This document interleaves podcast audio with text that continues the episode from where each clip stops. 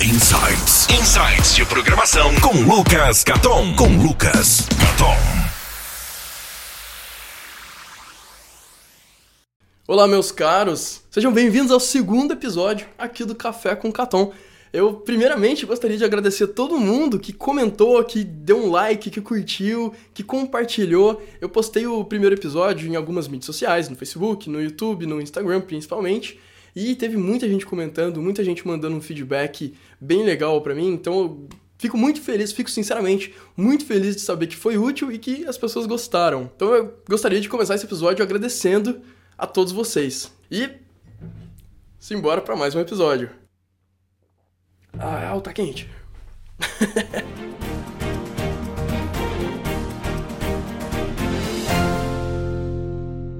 Meu nome é Lucas Caton e eu ajudo pessoas a começarem a programar e avançarem em suas carreiras. Nesse episódio, eu gostaria de responder mais uma dúvida. Dessa vez, a dúvida foi enviada pela Aline com um Y, Aline Goiás. Ela me mandou essa dúvida um tempinho atrás. Eu coloquei a pergunta dela aqui na lista, perguntei se, ela, se eu podia colocar se eu podia ler a pergunta dela aqui nesse vídeo e tudo mais, ela aprovou. Então eu achei a dica dela, a dica, a pergunta dela muito interessante pelo fato de que ela pegou várias dúvidas pequenas que várias pessoas têm e meio que compilou numa perguntona só. Então eu acho que vai ajudar muita gente que tem esse tipo de dúvida. Inclusive, a situação atual dela, eu consegui me identificar muito com o cenário que eu passei. Principalmente porque ela veio de uma cidade pequena e não tinha muito emprego na área. Mas enfim, deixa eu ler a pergunta dela aqui porque fica mais mais fácil de entender. Vamos lá. É, olá, boa noite. Eu me chamo Aline e vi que você tem um blog que fala sobre programação e que também ajuda iniciantes, como eu, nessa área. Gostaria de pedir uma dica. Há muito tempo eu estudo, mas devido a tantos caminhos a seguir, eu estou sempre mudando de pensamento. É que sempre converso com algumas pessoas no Face sobre as quais tecnologias usar e tal, e cada uma geralmente fala uma coisa diferente.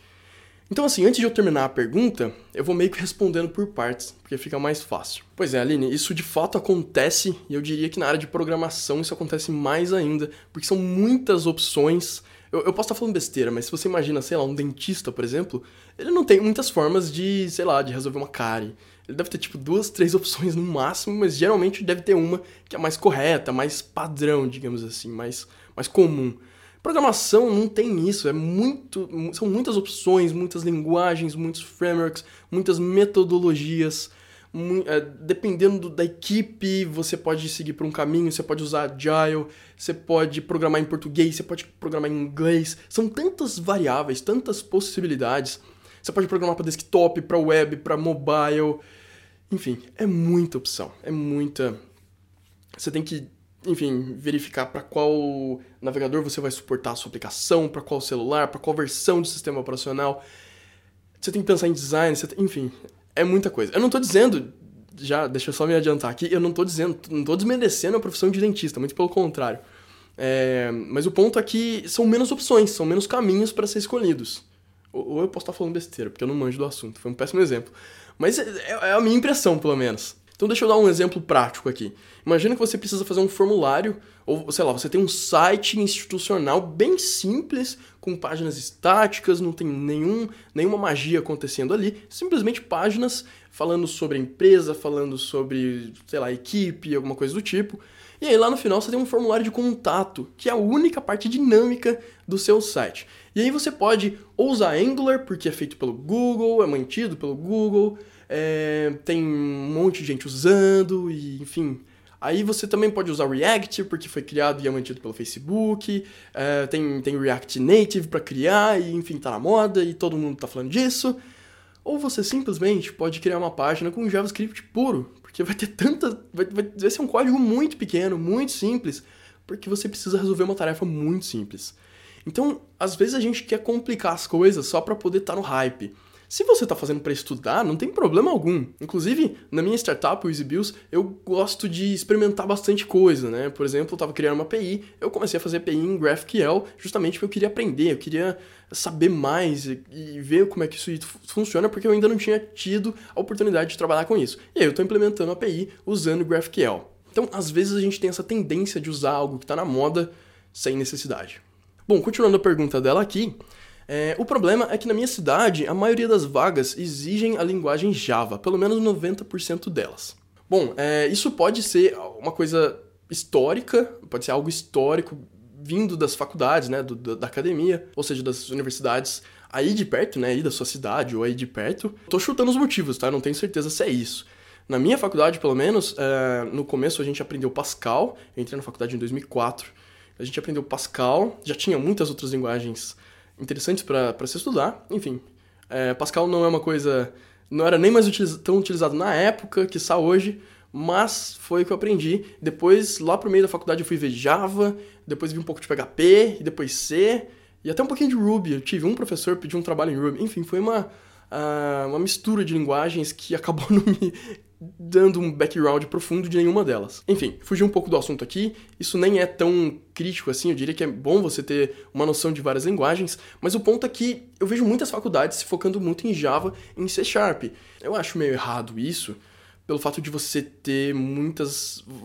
pelo fato delas não se focarem muito em aplicações mobile, por exemplo, ou não se focarem tanto em aplicações web não, não tanto quanto deveriam, né? Dada a importância dessas, dessas plataformas hoje em dia. Mas enfim, voltando à sua pergunta.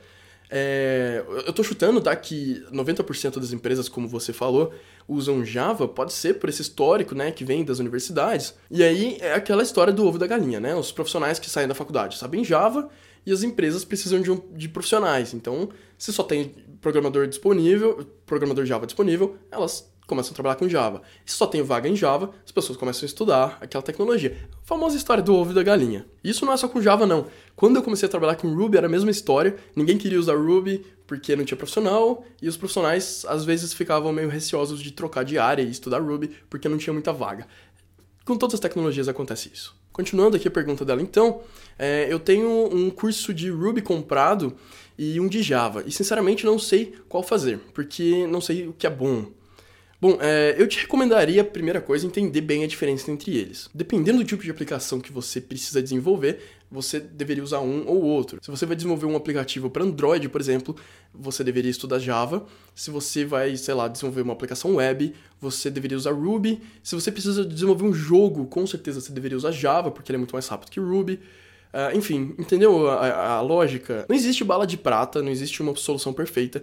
Então é inter interessante você saber bastante a diferença entre elas. Uma vez um professor meu falou que você não deveria saber os pontos fortes da sua linguagem. Aliás, você deveria saber os pontos fortes, mas principalmente os pontos fracos. Se você não souber os pontos fracos, você vai acabar utilizando aquela linguagem nesse cenário de ponto fraco. Então, um exemplo, né? Se você quer fazer um jogo e você gosta muito de Ruby, talvez você tente fazer um jogo em Ruby, talvez não seja a melhor opção. Porém, se você quer resolver um problema que você uh, que é extremamente complexo, a linguagem Ruby é muito mais bonita, é muito mais simples, muito mais clean do que Java, que é mais verbosa, que tem mais burocracia, tem um monte de arquivo XML para configurar. Então a primeira coisa é saber a diferença, é saber bem a diferença entre as plataformas, as linguagens que a gente tem disponível. Um outro exemplo também poderia ser se você quer estudar machine learning, né?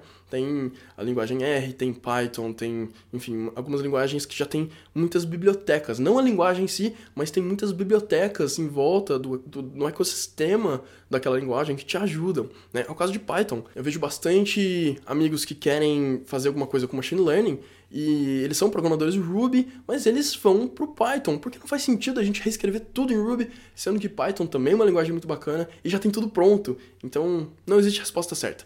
Você deve escolher o que melhor te atende, dependendo do caso. Tem aquele ditado também: para quem só tem martelo, tudo é prego. Então, se você só sabe uma linguagem, você vai tentar resolver todos os problemas com aquela linguagem específica. Continuando a pergunta aqui, é, e assim eu nunca chego a lugar nenhum, por isso gostaria é, caso você pudesse me dar umas dicas, da ajuda sua. Bom, se você ainda não sabe qual tipo de projeto, né, qual cenário que você vai encontrar, qual tipo de projeto, que você vai desenvolver e tudo mais, eu te recomendaria muito a linguagem Ruby, por, ser uma linguagem fácil de, de, de, começar, uma linguagem bem, bem limpa, ela é extremamente poderosa, então ela agrada desde iniciantes até usuários é, programadores mais avançados, e com ela você resolve muitos problemas que a gente encontra hoje em dia. Aí ela continua aqui: queria muito um estágio, mas todos daqui falam que se eu quiser estagiar, eu teria que aprender Java mesmo. Ou você pode procurar emprego em uma cidade vizinha. Alguns aqui que me seguem conhecem a minha história. Eu vim de uma cidade chamada Roseira, interior de São Paulo, com 8 mil habitantes. 8 mil habitantes, como você pode imaginar, não tem nenhuma empresa de tecnologia. Praticamente não tem empresas, ponto. Mas empresas de tecnologia puf, não tinha, muito menos com programação. Então eu comecei a estagiar numa cidade vizinha E era mais ou menos assim, eu, eu estagiava numa cidade para esse lado e depois eu fazia faculdade pro outro lado. E eu viajava todo dia nesse, nesse, nesse caminho doido aí, gastando muitas horas. Passou um tempo, eu comecei a trabalhar numa outra cidade mais longe e eu gastava por volta de 3 horas, 3 horas e meia dentro de um ônibus todo santo dia. Mas foi uma fase, depois disso tudo melhorou. Porque nessa fase você tá aprendendo, você tá ganhando mercado, você tá ganhando reputação, você vai ser reconhecido por outras empresas, você tá aprendendo, você tá evoluindo a sua carreira. Então eu acho que vale a pena um, um esforço desse tipo. Continuando a pergunta dela aqui, outros já falam em trabalho de freelancer, que ela já acha bem difícil. Eu acho que fazer freela é legal, freela é o jeito que a gente chama freelancer. Fazer freela é legal, mas eu acho que se você está começando agora, pode não ser uma boa opção porque você ainda não tem muita experiência. É a mesma coisa de trabalho remoto, que também pode ser uma opção, já que nossa cidade não tem empregos com te as tecnologias que você quer. Também acho legal, essas duas opções são extremamente viáveis, porém, como você está começando, eu acho que é mais interessante você estar presente num escritório do lado de outras pessoas, presencialmente, quando, enquanto, é, de uma forma que você possa chegar na mesa de uma pessoa, fala, dá licença, posso te perguntar uma coisa? Geralmente, pessoas mais experientes, você chega e mostra o seu código, mostra o tipo de problema que você está resolvendo, e aí você consegue ter, uma, ter essa discussão, assim, é, de uma forma mais, mais rápida, em vez de ter que... Geralmente, quando a gente trabalha remoto, você tem que chamar por Skype, por Hangouts, não é a mesma coisa. Eu diria que é mais interessante você trabalhar pessoalmente quando você está começando. Inclusive, aproveitando aqui para fazer um jabazinho, eu, o primeiro episódio foi sobre freelancers, então clica aqui, tem, você vai direto pro link lá que eu falo um pouco mais sobre trabalhar como freelancer. Uma outra sugestão interessante é procurar meetups de Ruby que você falou que quer estudar, ou ainda de qualquer outra tecnologia. Meetups é, são essas reuniões, esses encontros de comunidade de determinada tecnologia. Por exemplo, de, na comunidade Ruby tem o Guru SP que eu fiz parte há muito tempo e participava sempre, era muito legal. Pessoas sensacionais que vão lá, sinto muito saudade do pessoal de lá. E era um encontro bacana, porque você faz amigos, você pergunta para as pessoas onde elas trabalham, as pessoas divulgam vaga de trabalho, então você fica mais no meio ali do mercado, entendendo como é que tudo está funcionando, que caminho as coisas estão seguindo. E se não tiver nenhum Mirap aí perto, nas cidades vizinhas, nenhum, nenhum lugar, ou você pode ir para uma cidade maior. Eu, por exemplo, é, morava em Roseira, dá umas 3 horas até São Paulo. Eu ia mais ou menos uma vez por mês, às vezes não dava para ir sempre, mas uma vez a cada dois meses eu ia para São Paulo justamente para ir nesse encontro. Dá umas 3 horas, 3 horas e meia de ônibus, talvez, mas valia muito a pena. E se não tiver de forma alguma aí por perto, você pode organizar uma. Vai no Facebook, procura grupo de pessoas que, que gostam de programar, que gostam da, da tecnologia que você está interessada e organizam um Mirap vocês mesmos. Espero que eu tenha ajudado um pouquinho aí. Boa sorte e sucesso para você.